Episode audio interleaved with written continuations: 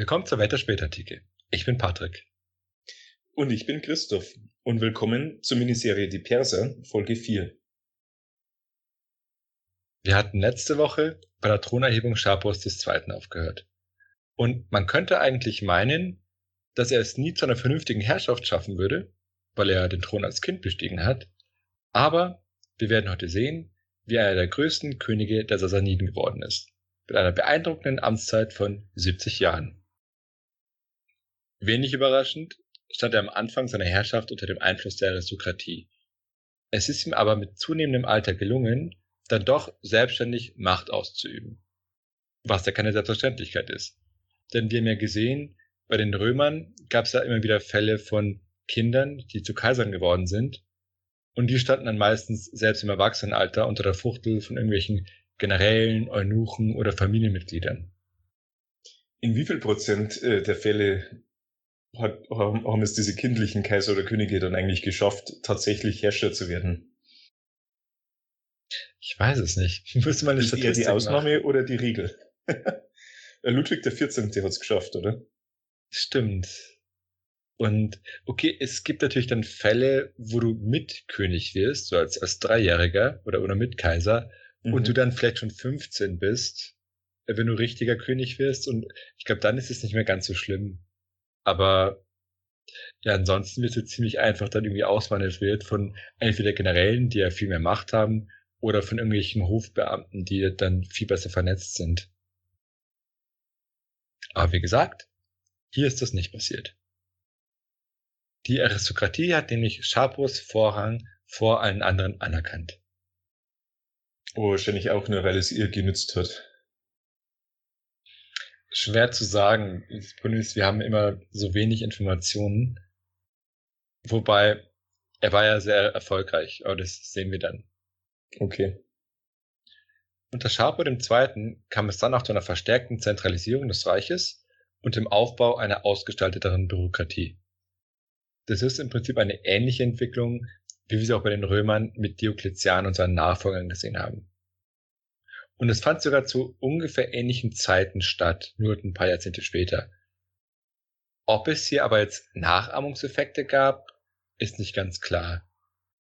Wo ich selbst dazu neige zu sagen, nein, wahrscheinlich nicht, weil zum einen ist der zeitliche Abstand dann doch zu groß und zum anderen ist fraglich, wie viel die Perser über den inneren Aufbau der römischen Herrschaft genau wussten und auch umgekehrt. Aber und das Perserreich hatte doch auch weniger Schwierigkeiten als das Römerreich vor Diokletian innerlich. Nicht unbedingt. Die, die Arsakiden, also die Parther, äh, die Arsakiden waren ja untergegangen, weil es dann ständig zu Bürgerkriegen gekommen ist. Das hat ja den Sasaniden wiederum geholfen. Okay. Mhm. Bevor wir aber mit der Ereignisgeschichte anfangen, müssen wir noch ein paar Takte zum sasanidischen Königtum sagen und dessen Verknüpfungen mit der Religion. Das habe ich ja schon in Ansätzen in der ersten Folge gemacht und jetzt gehe ich nochmal ein bisschen ausführlicher darauf ein. Also in den Jahrhunderten nach Ardaschir wurden nur Familienangehörige der Sasaniden Könige. Das heißt, dass die Zugehörigkeit zur Familie zur Grundvoraussetzung zur Königsherrschaft geworden ist. Also so ähnlich im Prinzip wie bei den Merowingern, wo ja auch ein König zwingend zur Familie gehören musste. Selbst dann, als das Königtum eigentlich nur noch ein Schattendasein gefristet hat. Selbst die mächtigen Hausmeier hatten erst nach Generationen, als sie bereits die eigentliche Macht hatten, selbst zur Krone gegriffen. Und eine solche Anerkennung der Familie stabilisiert und stärkt natürlich die Macht der Sassaniden. Und gerade in prekären Situationen, wie eben, dass der König noch ein Kind ist, ist eine solche Legitimität natürlich unschätzbar wichtig. Wie aber auch bei anderen Königen und Kaisern war die dynastische Legitimität nur ein Faktor von mehreren, um die eigene Herrschaft zu sichern. Na, und man muss natürlich auch bedenken, dass die Legitimität der Familie natürlich gut für die Familie ist, aber der Einzelne kann natürlich trotzdem noch ersetzt werden. Ja, denn es gibt ja genügend Familienmitglieder. Und wir hatten ja schon letzte Folge das Beispiel von Baram III., der schon nach wenigen Monaten von seinem eigenen Onkel Narse vertrieben wurde. Innerhalb der Familie scheint es auch keine klare Rangfolge gegeben zu haben, wie etwa zum Beispiel bei den Vandalen. Dort war es ja festgelegt, dass immer der älteste Mann einer Generation König wird. Und bei den Merowingern wurden halt immer die Söhne, die Nachfolger ihrer Väter, wobei es dann auf Ebene der verschiedenen Könige natürlich Konkurrenz gab. Aber bei den Sassaniden gab es jetzt keine festgelegte Erbfolge. Das hat natürlich das Konkurrenzverhältnis zwischen den Familienmitgliedern verstärkt. Das Beispiel Narse zeigt auch, auf wen es noch ankam, nämlich die Aristokratie und die Priesterschaft. Bezüglich der Aristokratie, als sich Narse dann gegen Bahram erhoben hatte, hatte er die Unterstützung von vielen Aristokraten. Und zugegeben, Bahram selbst hatte auch die Unterstützung von einigen, aber letztlich hatte sich Narse durchgesetzt wurde dann eben von Aristokraten nach Babylon eingeladen. Das heißt, wenn ein Thronprätendent oder dann ein König sich dauerhaft halten wollte, musste er zur sasanidischen Familie gehören und die Unterstützung zumindest von weiten Teilen der Aristokratie haben. Und in Bezug auf die Priesterschaft können wir auch auf Nase blicken, wenn auch im negativen Sinne. Denn es war ja so, dass es damals die Priesterschaft verhindert hat, dass Narse Schapurs Nachfolger werden konnte. Ja, wir erinnern uns, wurde auf Betreiben vom mächtigen Kartir, wurde Narse zuerst übergangen, zugunsten eben vom Bahram. Und am Beispiel Katis kann man ja auch allgemein beobachten, wie stark der Einfluss eines Priesters werden konnte. Und das hängt sich ja auch damit zusammen, dass schon Ardashir stark auf die zoroastrische Karte gesetzt hatte und die zoroastrische Priesterschaft gefördert hat. Zwar schwankten die verschiedenen sasanidischen Könige, inwieweit sie sich an die Priesterschaft anlehnten, aber zentral war der zoroastrische Kult bei allen. Und das sieht man ja auch daran, dass ausnahmslos bei jeder sasanidischen Münze hinten ein Feueralter abgebildet ist. Ja, und die entsprechenden Münzen habe ich auch bei jeder Folge immer auf die Webseite geladen. In den uns erhaltenen arabischen und persischen Texten und Handbüchern ist entsprechend beschrieben, wie der Staat und Religion Zwillingsschwestern sind. Das hatte ich, glaube ich, auch schon erwähnt. Und das hat es natürlich zur Pflicht des Herrschers gemacht, die Religion zu unterstützen. Dementsprechend wurde dann der König auch in die Verehrung von Ahura Mazda unterwiesen. Und hinzu kamen natürlich auch militärische Fähigkeiten wie Reiten oder Bogenschießen. Und die frühesten Sassaniden haben dann auch die Priester ernannt, bis diese Zuständigkeit dann an den Mobadan Mobad gefallen ist. Ja, wäre es denn nicht praktischer gewesen, diese Aufgabe selbst zu behalten, um dadurch mehr Kontrolle zu erhalten? Nicht unbedingt. Also, denn man muss bedenken, Herrschaft heißt immer auch Aufgaben zu delegieren weil du ja nicht alles selbst machen willst.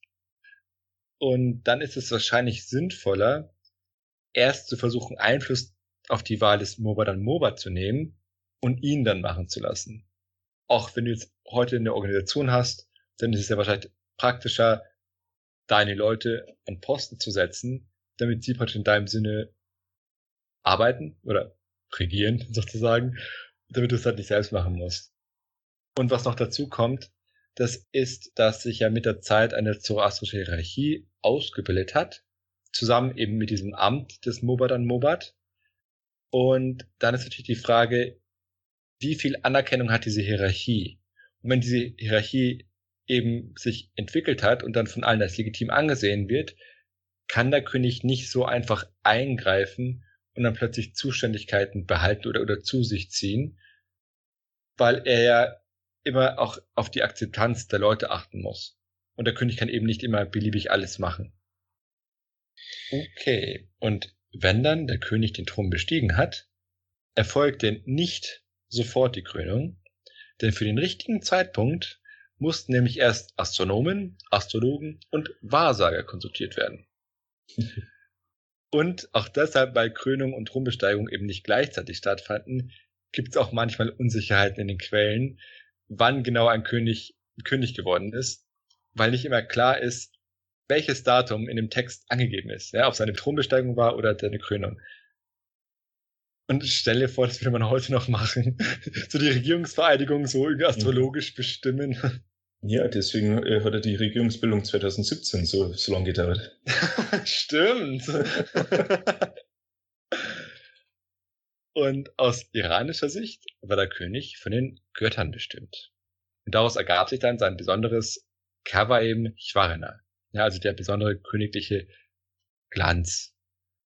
Und diesen konnte man übrigens auch verlieren, denn die Götter können sich auch gegen ihn wenden, wenn er sich falsch verhält.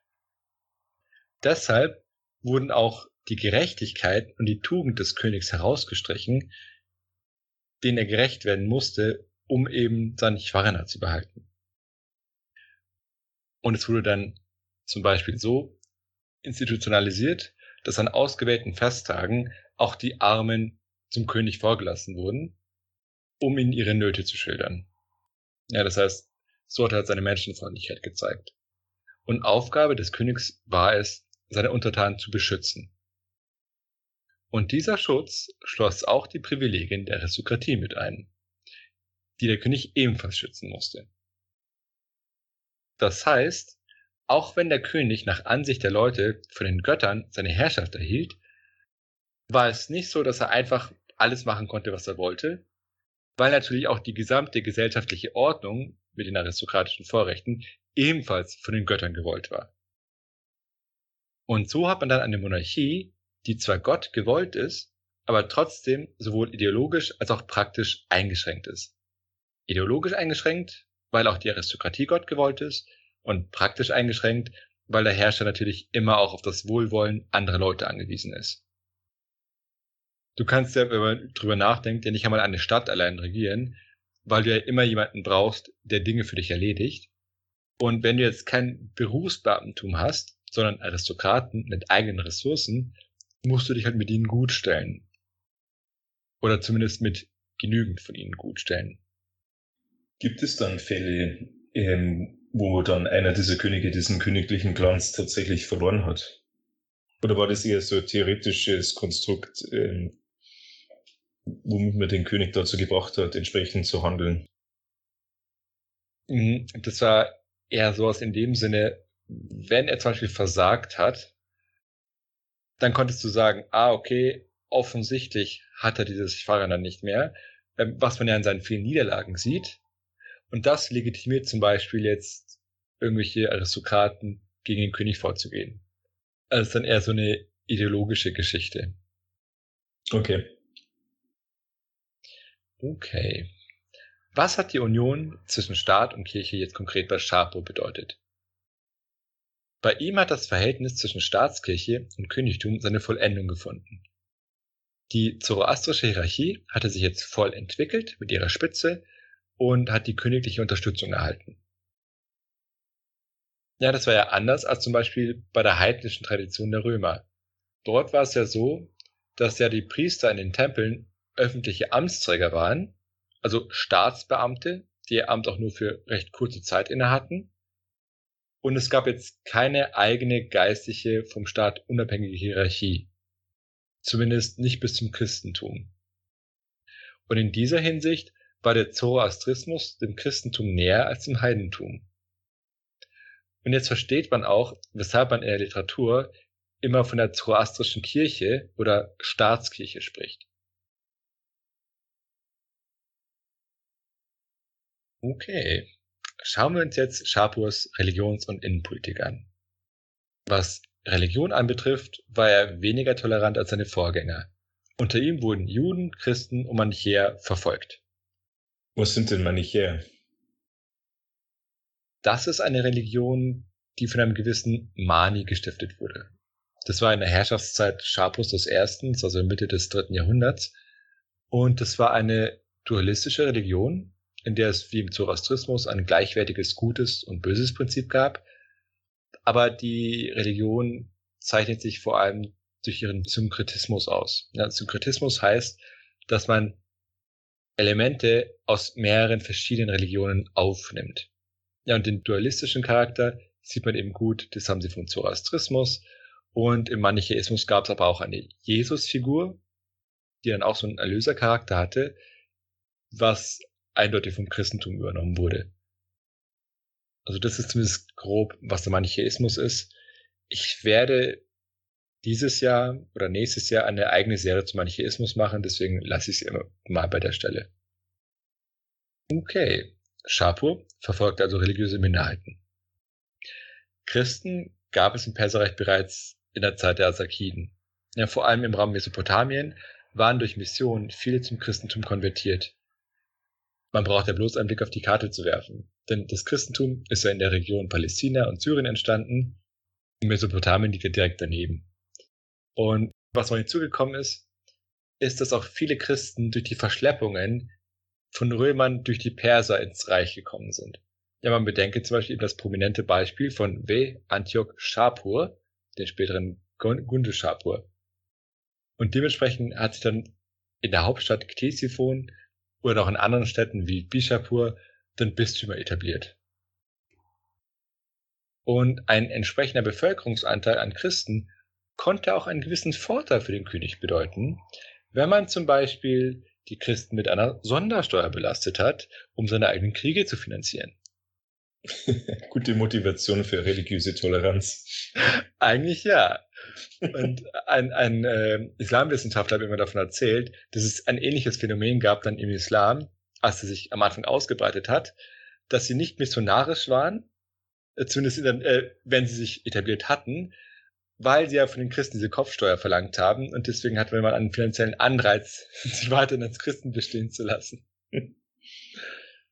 Und Shapur hat dann eben genau das gemacht. Er hat eine Sondersteuer erlassen, was dann zum Widerstand unter den Christen geführt hat. Und dieser Widerstand der Christen hat wiederum zu Christenverfolgungen geführt. Und dass die Römer jetzt mit Konstantin einen christlichen Kaiser hatten, hat wahrscheinlich auch nicht unbedingt geholfen. Woher wissen wir jetzt eigentlich von diesen Verfolgungen?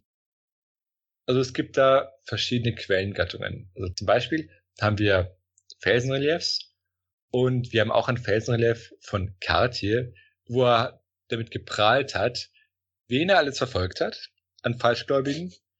Und in dieser Aufzählung waren auch Christen dabei. Ansonsten gibt's noch, wie auch im Fall der Verfolgungen bei Schapur, Märtyrerakten, die von christlichen Autoren geschrieben wurden. Und die sind uns in persischer und arabischer Sprache überliefert. Weiß man, wie hat Katja damit geprahlt, Menschen verfolgt zu haben? Also er hat praktisch gesagt, oh, er hat die verfolgt und die und die und die. Und das hat natürlich Ahura Mazda und der ganzen Erzatas gefallen und darum hat alles aufgeblüht. So. Also, so muss man sich das vorstellen. Charmant. Ja. okay widmen wir uns jetzt seiner Außenpolitik. Über Schapurs Anfänge ist wenig bekannt. Nachdem aber unser potenter König voll von Varna alt genug war, selbst zu herrschen, ist er in Arabien eingefallen. Warum genau er das gemacht hat und wie weit er dort vorgedrungen ist, ist aber nicht ganz klar. Außerdem gab es noch eine Rebellion in Susa, die er niederschlagen musste okay, streng genommen ist es nicht Außenpolitik, aber ähm, das war auch in der äh, frühen Zeit seiner Herrschaft. Und Susa liegt im Südwesten Irans. Und wie immer werde ich eine Karte hochladen, damit ihr euch das anschauen könnt. Das liegt nahe der Grenze zwischen dem heutigen Iran und Irak. Und nachdem er den Aufstand niedergeschlagen hatte, wurde die gesamte Stadt zerstört. Oh je. Aber in all seiner Gnade hat er sie natürlich wieder aufgebaut und beim Wiederaufbau beteiligt waren römische Gefangene. Also hier sieht man, wie man die handwerklichen und sonstigen Fähigkeiten der Römer für sich nutzbar gemacht hat, als die, die man vorher verschleppt hatte. Und bei dieser Gelegenheit wurde Susa auch umbenannt in Susa Iran Chwarna Shapur, also etwa Irans Glorie erbaut durch Shapur. Also wieder dieses subtile Marketing. genau. Und ich finde, aus Witz stelle ich mir bei solchen Geschichten immer vor, wie es wäre, wenn irgendein verrückter heutiger Politiker sowas auch machen würde. ich stelle vor, Merkel gründet eine Stadt namens Merkelsburg. Und die wird dann in Berlin eingemeindet oder so. Oder sie benennt eine Stadt um in besser als Schröder. Ja, was soll man dazu noch, was soll man dazu noch sagen? so ein Größenbahn. Es ist interessant, wenn, wenn man sich so orientalische oder antike Herrscher anschaut, wenn es heute jemand machen würde, würde ich es ja total größenwahnsinnig ansehen. Damals war es einfach normal. Okay.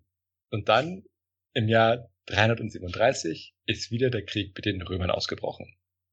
Schauen wir uns mal die Hintergründe an. Zu diesem Zeitpunkt galten die Grenzen, die nach dem Sieg Diokletians gezogen wurden. Das heißt, Nordmesopotamien sowie Teile Armeniens wurden von den Römern kontrolliert.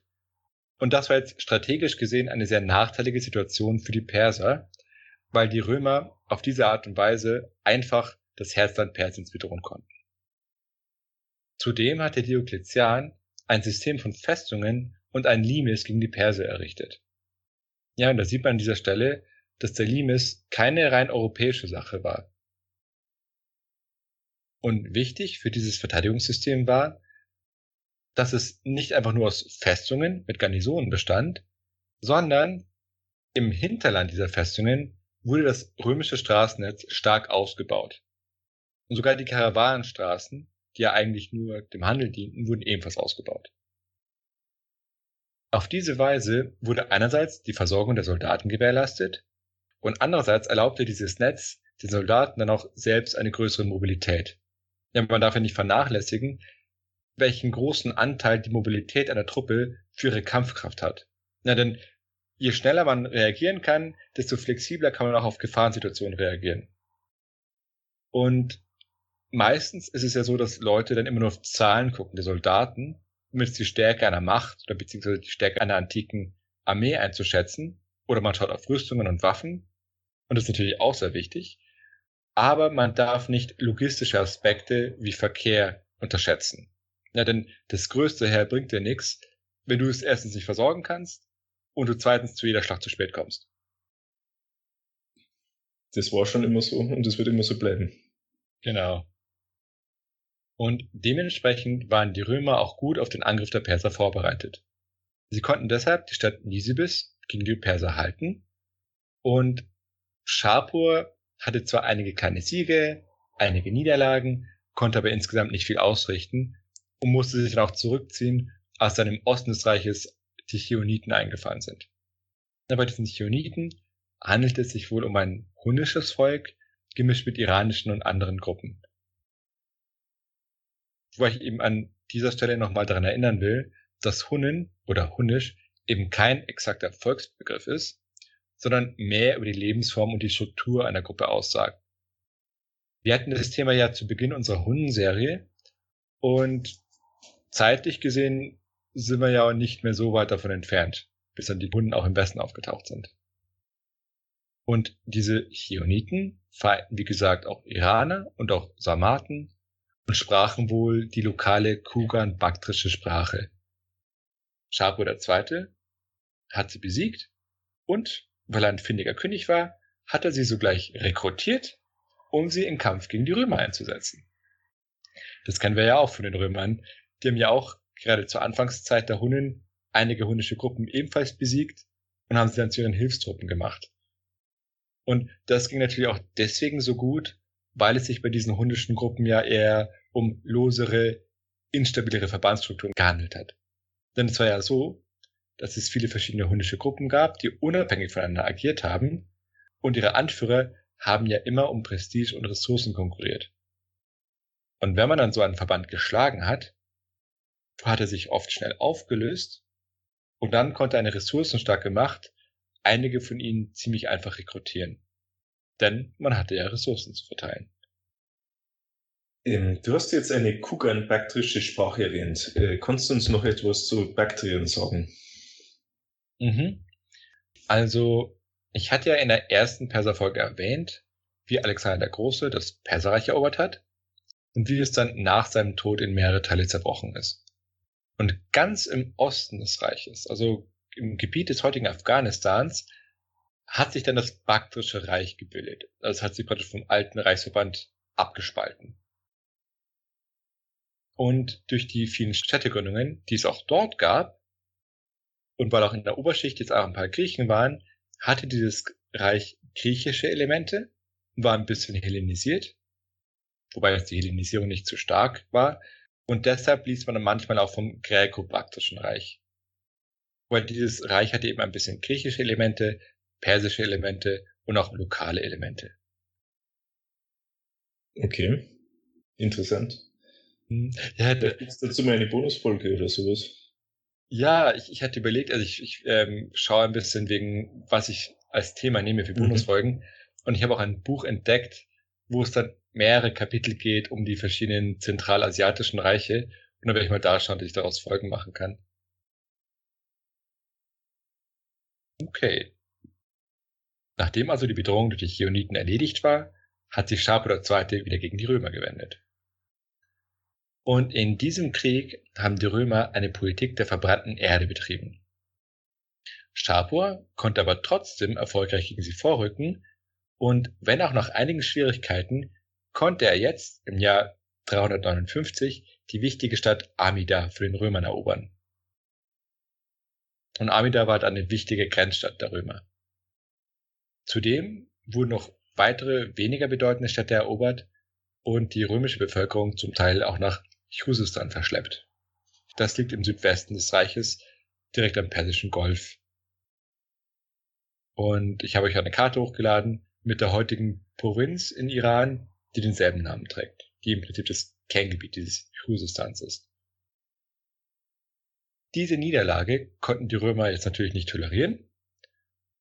Sie waren aber nur eingeschränkt gegen die Perser handlungsfähig, weil es, wie so oft, Streitigkeiten zwischen den Kaisern gab und die verschiedenen Kaiser des Westens sich gesträubt haben, Konstanz II., das war der Kaiser des Ostens, Truppen zu stellen. Und die Situation hatte sich erst geändert, nachdem Konstanz II. gestorben war und der berühmte Kaiser Julian die Alleinherrschaft übernommen hat. Witzigerweise war es so, dass Julian sich vorher schon zum Augustus hat ausrufen lassen, was dann Konstanz II. nicht anerkannt hat, weshalb es dann zum Bürgerkrieg zwischen beiden gekommen wäre. Also beide Seiten haben schon bereits militärische Vorbereitungen getroffen und dann ist Konstanz gestorben. Und weil Julian der letzte Vertreter der Dynastie war, hat er dann seinen Augustus-Titel behalten und sich dann als Alleinherrscher durchgesetzt. Und dieser Julian hat sich dann daran gemacht, gegen die Perser loszuziehen. Ist es dieser Julian, der versucht hat, das Reich wieder heidnisch zu machen? Genau, genau, dafür ist er so bekannt. Also er heißt auch Julian Apostata, äh, mhm. der Abtrünnige, mhm. weil, und es ist auch, ich werde dann in ferner Zukunft auch dazu eine Bonusfolge mal machen. Okay. Und äh, ja, der hatte er war halt selbst wieder zum Heidentum zurückgekehrt, wobei er eine ganz komische Vorstellung vom Heidentum hatte, die eigentlich nicht typisch heidnisch war. Also man sieht einen sehr starken christlichen Einfluss und er wollte dann eine heidnische Kirche aufbauen. Aber daraus ist dann nichts geworden, weil er mit einem Perserfeldzug dann gestorben ist. Er wurde, ja, er ist nämlich ziemlich. Ich frage mich, was äh, christliche Schriftsteller dazu geschrieben haben. Sehr viel Niederträchtiges. also, es gibt verschiedene Variationen. Also, es gibt eine Variation, dass halt irgendein persischer Soldat ihn mit einem Speer getroffen hat. Angeblich ein christlicher Soldat ihn mit dem Speer getroffen. Und es gibt natürlich eine Variante, wo Jesus selbst den Speer geworfen hat. Unglaublich bösartig. Okay, wie dem auch sei. Also er wurde von einem Speer getroffen. Er war nämlich weit vorgedrungen, musste sich aber dann auch zurückziehen und dann bei diesem Rückzug wurde er getötet. Und es war für die Römer natürlich eine ziemliche Katastrophe. Ja, denn der Perserkrieg war gelaufen, aus offensichtlichen Gründen. Und nicht nur war der Kaiser gestorben, was ja an sich schon schlimm genug ist, sondern die Truppen befanden sich zu diesem Zeitpunkt noch auf Feindesland. In dieser Situation haben dann die Truppen einen gewissen Jovian zum Kaiser erhoben. Und der hatte dann die undankbare Aufgabe, um Frieden zu bitten. Und man kann sich denken, dass die Perser in einer eher günstigeren Verhandlungsposition waren. Den Persern wurde also jetzt die Stadt Nisibis abgetreten. Ja, zur Erinnerung, Nisibis gehörte vorher den Römern und es war ja die Stadt, zwischen denen der gesamte Handel zwischen Persern und Römern abgewickelt werden sollte. Und der Vorteil, diese Stützstelle auf eigenem Boden zu haben, ging jetzt für die Römer verloren. Und auch strategisch hatte sich jetzt die Situation für die Perser verbessert. Und wenn man schon am Siegen ist, sollte man diesen Lauf auch ausnutzen. Und Shapur ist dann in Armenien eingefallen und hat dann dort den armenischen König geblendet und einen den Persern genehmeren Nachfolger eingesetzt. Dieser hat sich dann auch gegen die Römer gewendet, woraufhin die ihn wiederum getötet haben. In einer Schlacht oder? Er wurde ermordet. Durch einen römischen Komplott, okay. Und jetzt kam es zu Versuchen zu einer neuen Übereinkunft zwischen Schapur II. und dem neuen römischen Kaiser Valens. Denn es war so, dass Jovian schon recht alt war und deshalb bloß für etwa ein Jahr Kaiser gewesen ist und die neuen Kaiser wurden dann Valens und Valentinian. Und die Verhandlungsposition für die Römer war natürlich immer noch nicht ideal. Zwar war Valens in Sicherheit, also jetzt nicht auf äh, Feindesland, aber er konnte nicht all seine Aufmerksamkeit und all seine Kräfte auf die Perser richten, weil er auf dem Balkan mit den Goten beschäftigt war. Das war ja die Zeit, in der verschiedene gotische Truppen, ja die Tervingen zum Beispiel, auf der Flucht vor den Hunnen waren und dann im römischen Reich Zuflucht suchen wollten. Das hatten wir am Anfang der Gotenserie erwähnt. Und da war es ja zu chaotischen Bedingungen auf dem Balkan gekommen und dann zu Eskalationen zwischen Goten und Römern. Und wir wissen ja, dass die Situation für Valens kein gutes Ende genommen hat. Naja, es ist ja so, dass für viele Leute ihre Entscheidungen kein gutes Ende genommen haben. Kannst du uns nur mal daran erinnern, was mit Valens passiert ist? Es war ja so, dass er gegen die Goten losgezogen ist, natürlich. Mhm. Und es kam ja dann zu dieser desaströsen Schlacht von Adrianopel, wo er bei der Ah, Schlacht ah. gefallen war. Okay. Aber zurück zu den Verhandlungen. Die Perser haben jetzt einen Großteil des Gebiets von Armenien bekommen, während die Römer nur die deutlich kleinere Region um den Ararat erhalten haben. Ja, das heißt, Armenien wurde damit jetzt aufgeteilt, blieb aber trotzdem noch in der Zukunft umstritten. Denn die strategische Bedeutung der Region war einfach zu wertvoll, als dass sich jeder immer damit begnügt hat, so dass das Land niemals wirkliche Ruhe bekommen hat.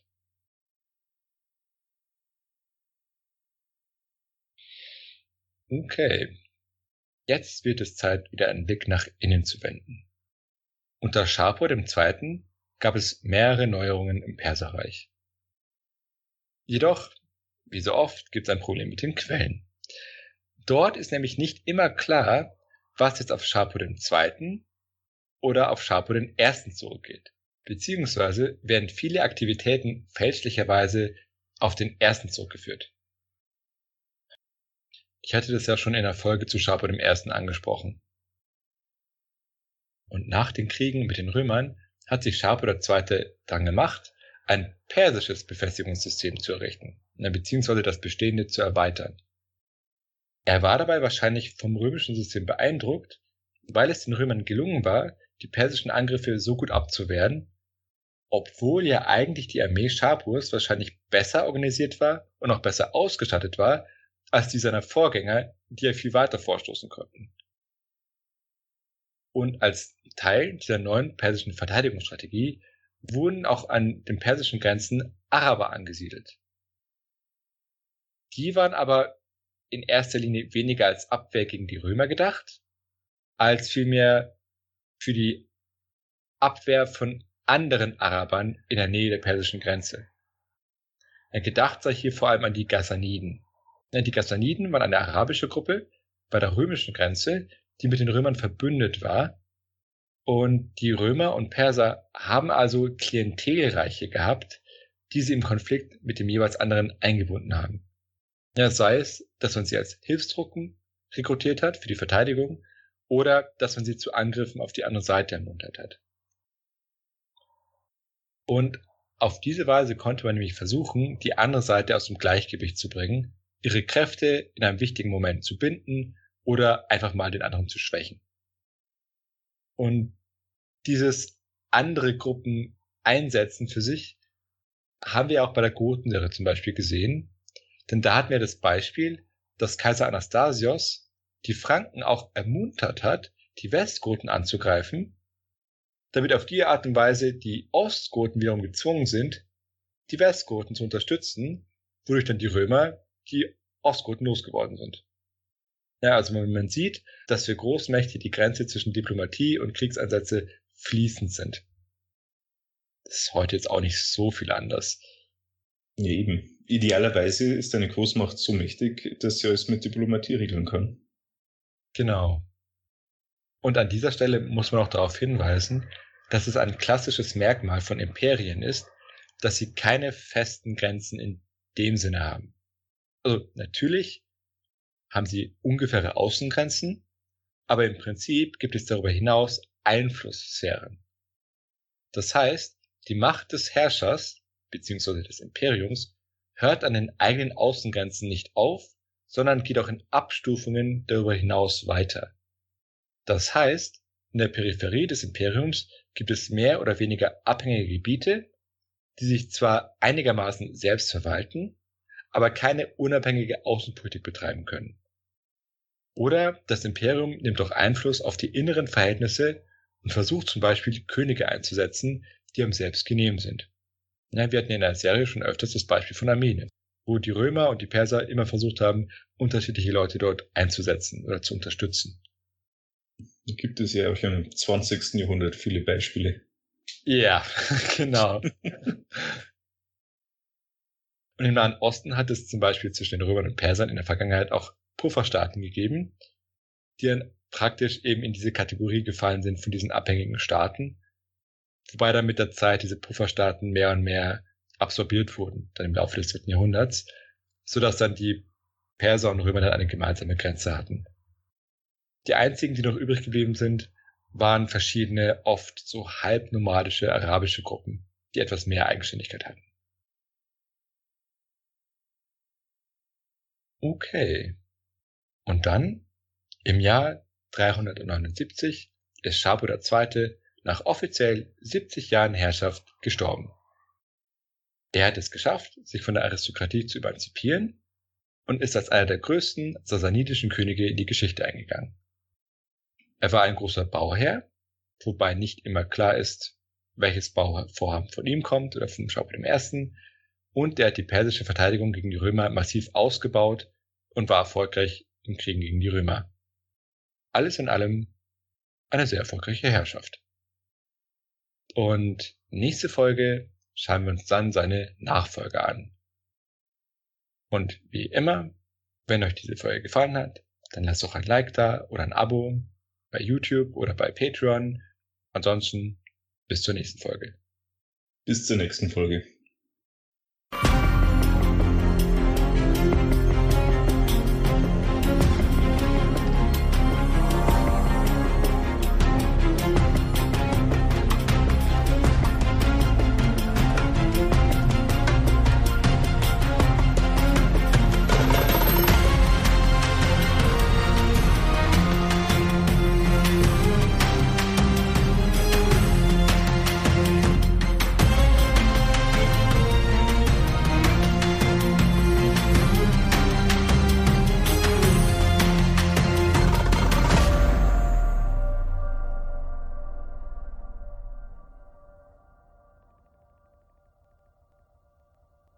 Gut 70 Jahre, das ist schon ordentlich, oder?